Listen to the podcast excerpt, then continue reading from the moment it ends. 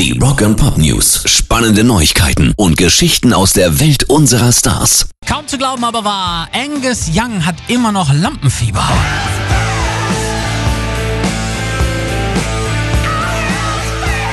Manchmal ist es beängstigend, gibt er zu. Wichtig ist nur, wie man damit umgeht.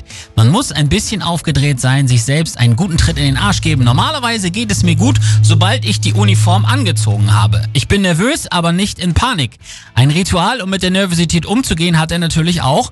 Bevor ich auf die Bühne gehe, gehe ich immer als letztes pinkeln und rauche dann eine Zigarette. Wenn ihr jemals meine Shorts rauchen seht, wisst ihr, dass ich sie nicht richtig ausgemacht habe. Also wenn das kein Rock'n'Roll ist, dann weiß ich auch nicht. Rock and Pop News. Letzten Freitag kam das neue Album von den Killers raus, aber Frontmann Brandon Flowers schürt schon jetzt die Vorfreude auf den Nachfolger, der sogar wahrscheinlich schon nächstes Jahr rauskommt.